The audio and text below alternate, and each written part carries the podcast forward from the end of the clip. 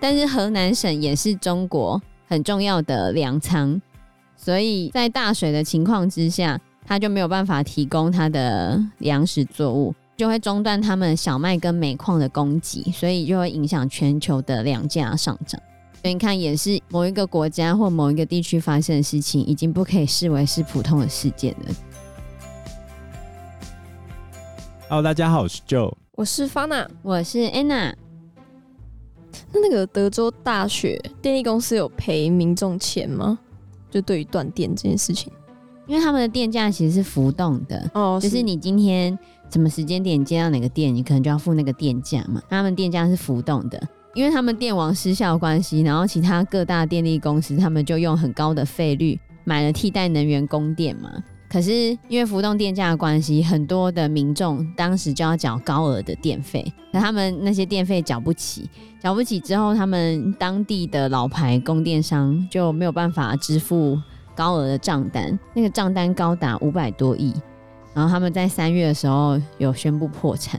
啊，对，五百多亿美元，呃，五百多亿台币，二十一亿美元，所以其实也蛮惨的。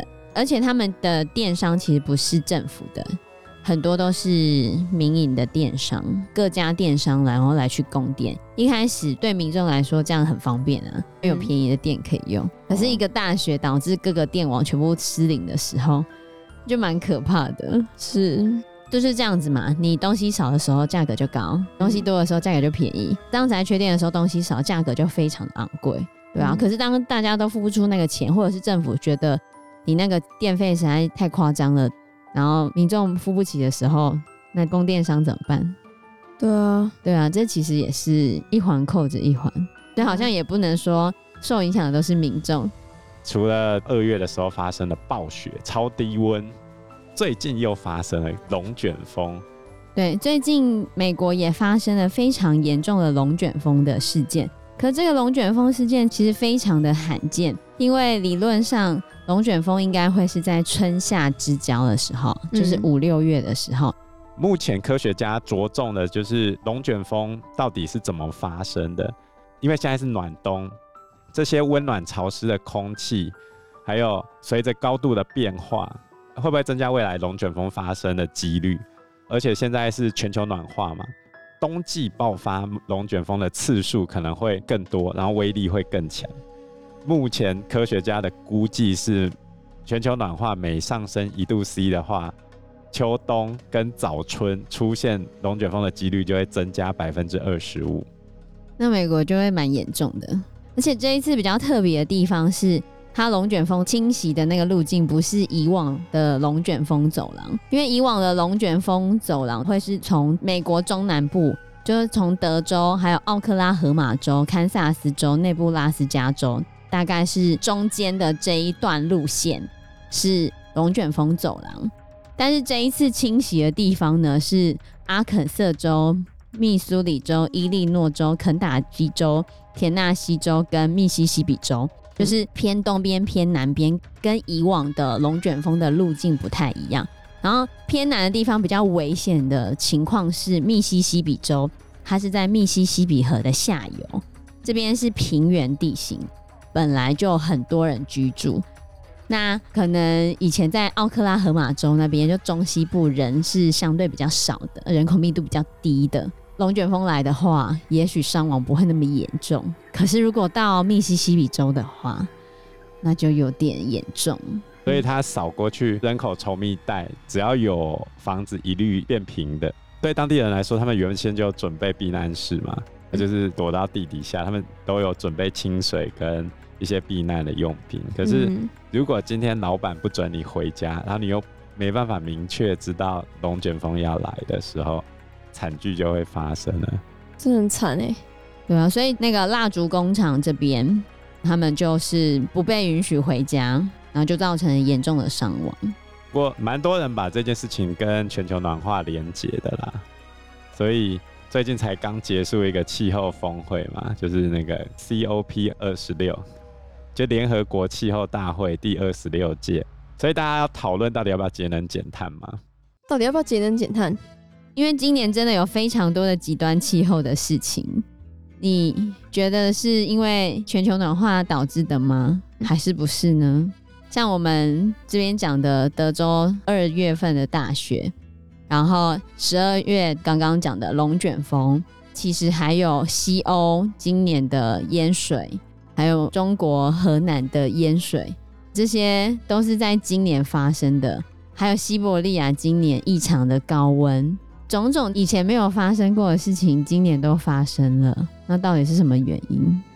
中国不是有一段时间说他们要减少碳排嘛，所以他们就减少挖煤嘛，所以后来就缺电了嘛。这就很为难。呃，比如说十二月十八号的公投就有一个主题是讲核电，那到底要不要核电？我们虽然这次主题是核四，但是我们到底要不要发展核电？核电。以碳排来说，它是低碳排的，但是核废料又难处理嘛？对啊，所以我们后来就改说，那我们烧天然气好了。可是天然气又比较贵嘛，嗯、又有早交的问题，又有早交的问题，哦、所以就是一环扣着一环。我们到底要怎么来解这个国事如马嘛？就是我们到底怎么解这个问题？或者是今天我们根本就不用 care 气候变迁，反正就这样。有一派的人认为这是正常的状态。反正地球就是这个样子嘛。有一派的人认为人类就是地球的害虫，所以我们应该要像萨诺斯一样，把它回家。我个人的想法就是，地球有冰河期跟间冰期嘛。像我们现在就处在间冰期，嗯、那冰河期的时候，台湾海峡是会结冰的。那你怎么知道什么时候冰河期？问题就在于说，冰河期的时候大家稳死的啊，这同意吧？而我们地球的历史上也曾经出现过南北极完全没冰的状态，所以有一派的人会认为说，这只是地球一个正常的循环演变过程。哦，无论我们做什么事情，它都是会有冰河期、间冰期、冰河期。这是有规律的吗？它是有一个规律的，但是我们不知道它确切的时间点。哦，或者那个确切的时间点的 range 很广，也许是几万年呢、啊。对，就那个 range 有点广，你不知道这一段到下一段中间到底会隔多少。如果明年就是冰河期要来，我们现在就要赶快用碳排来增加全球暖化，来挽救大家的生命。你这太地狱了，不行，你会被那些 我说也许，也许，好不好？你会被那些支持气候变迁派的人骂爆，不行，所以你要小心。在这一年的结束，我们再来一个地狱梗。什么地狱梗？地球的四十六亿年的历史上出现过非常多的动植物吧，而且这些动植物超过百分之九十都已经灭亡了，对不对？嗯。请问你跟人类有什么关系？以前那些东西就都不见了，那也不是我们弄不见的，所以它本来就会不见的，哦、所以我们干嘛去保护它呢？反正它本来就会不见。地球好的很，很地狱吧？你又不是地球，你怎么知道地球不好？是这个概念吗？地球好的，它永远都会在这个地方，会死的是我们。对，嗯，我需要想一下。你，你不用为地球担心，因为会挂掉的是我们自己。啊，要这样想哦。你被说服了吗？以，以上都是开玩笑的。好，你有被说服了吗，Fana？一半一半。所以你看，现在想法那么多，各式各样的想法，你支持哪一个？我再提另外一个想法，以右派的想法来说。就是比如说，我们在经济发展的过程中，不断的发展下去，我们就会找到一个对现在局面更好的解决方式。举例来说，科技的发展，也许我们有一天可以发展出碳回收系统，因为我们不断的研发新科技。但是，如果我们把科技停在现在这个阶段去追求环保，是做不出来那个东西的。嗯，我们就不会进步了，对不对？所以有一派的人会认为，我现在的这种讲法是对人类贪婪的辩解。某种程度上，人就是因为不断的贪婪，我们才会不断的进步。我们永无止境的欲望，让我们不断的往宇宙去发展嘛。总有一天，我们会放眼世界，征服宇宙嘛。这好像很熟悉。怎样？你觉得呢？我觉得哦。人类的懒惰跟贪婪，让我们不断的进步，才会发展出现在这么多的东西。我觉得是啊，是这样没错。对啊，那如果我们不懒惰不贪婪的话，我们就会安于现况，然后就会过着原始的生活，对吧？这是两派之间的想法。其实我对这些想法都没有认为谁是对的，谁是错的，嗯，因为我们不断的去折冲，然后寻求一条更好的出路。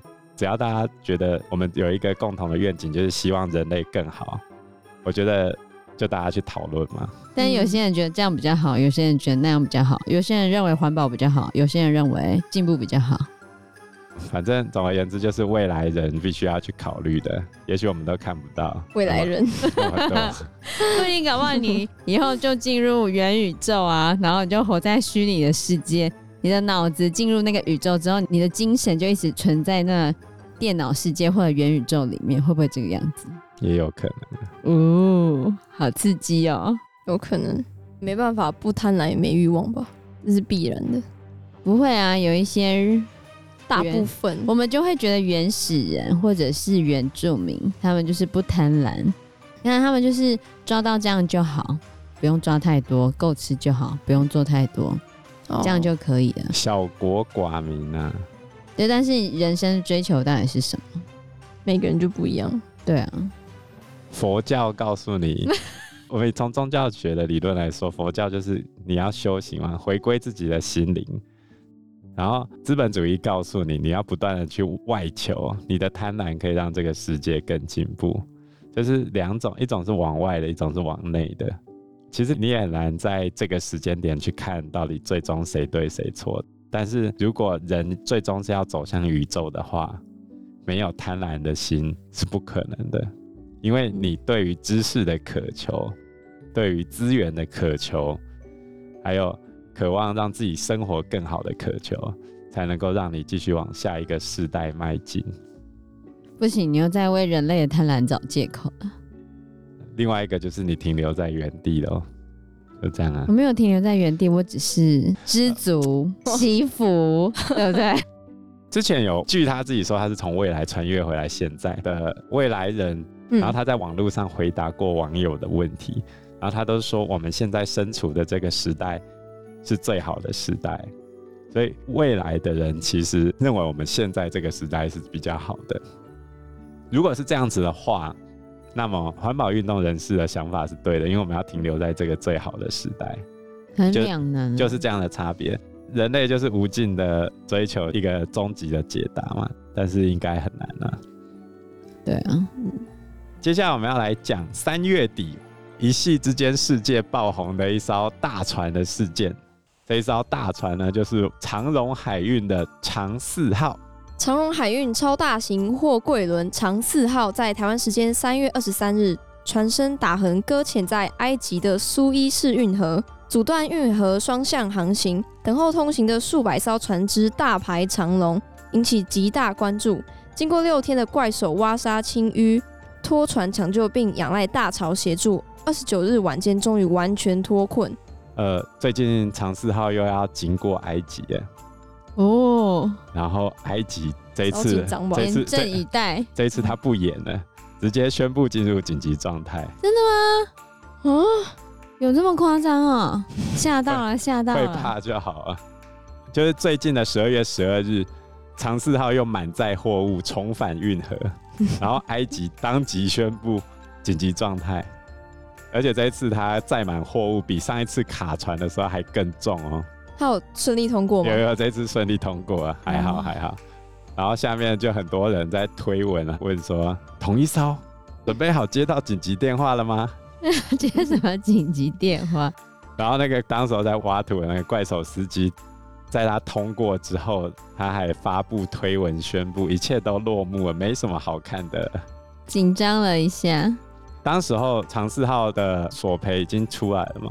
对，长四号最后讨价还价，原本苏伊士运河管理局要求九点一六亿美元的赔偿，然后其中三亿是解救行动的津贴。后来呢，大家就杀价，最后管理局把索赔要求降到五点五亿，船东跟保险公司就提出来一点五亿这样。最后他们讨论出来的结果不知道。不确知，他们不讲，可能有保密协定吧。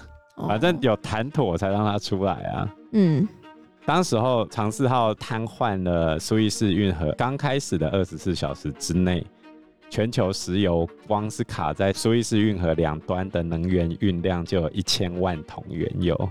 一千万桶啊，第一天就已经一千万桶了。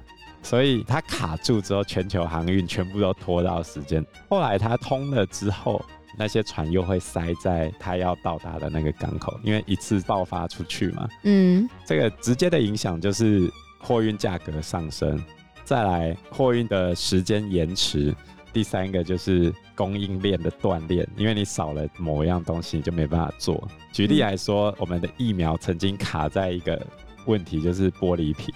你想不到啊，里面东西做得出来，但是卡在玻璃瓶上面，是产不够多吗？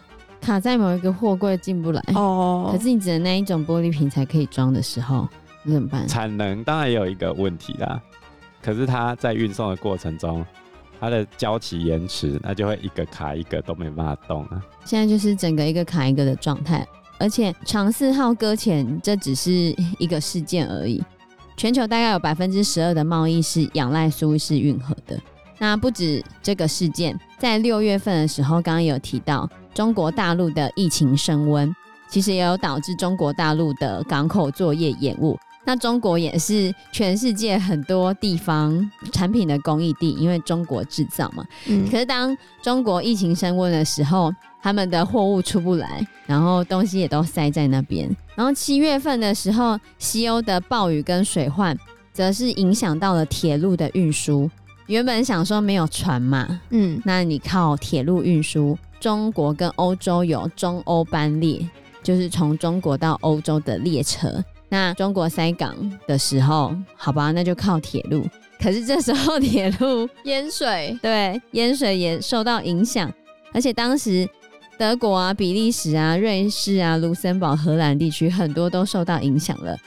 然后淹水的关系导致灾区的铁路中断，那这样怎么办？你靠海运不行，陆运不行，空运太贵，所以就又更为难呢，就又都全部卡在一起。嗯，气候的变迁加上疫情，再加上海运塞住，所以应该可以说，二零二一年也算是个多灾多难的一年了。对啊，真的。像安娜讲的西欧暴雨啊，你看德国这种理论上气候比较好的地方，结果还是发生这种洪灾，光一天就下了整个月的雨量，刚下没多久，二十四小时之内就造成了一百八十九个人死亡，欸，哎，因为大淹水嘛，对啊，然后路冲断啊，灾情非常非常的惨重。那长期的重建来说，就需要几十亿的欧元哦。嗯、而且在西欧水灾的时候，中国的华北地区也同样又发生水灾，也是因为暴雨。对，也是在七月份的时候，河南地区、华北地区理论上其实就是水旱平忍的地方，要么就水很多，要么就缺水。然后在大陆河南跟陕西省这边，就是在七月二十三日的时候出现强降雨，然后淹水，当时有非常多的车子。冲到那个隧道里面，你还有记得那个新闻吗？反正就是在郑州那边，它的有一个地下隧道，冲进去了两百七十几辆车子。可是中国宣称只有四具遗体，就是它整个地下道水淹进去，然后里面塞了满满的车子。嗯，然后中国宣布只有四个人，好像数字有点不搭吧？那其他的车都是幽灵车吗？就是这样子啊。有人觉得没那么严重，有人觉得很严重。反正中国公布出来的数字都有人信，有人不信嘛。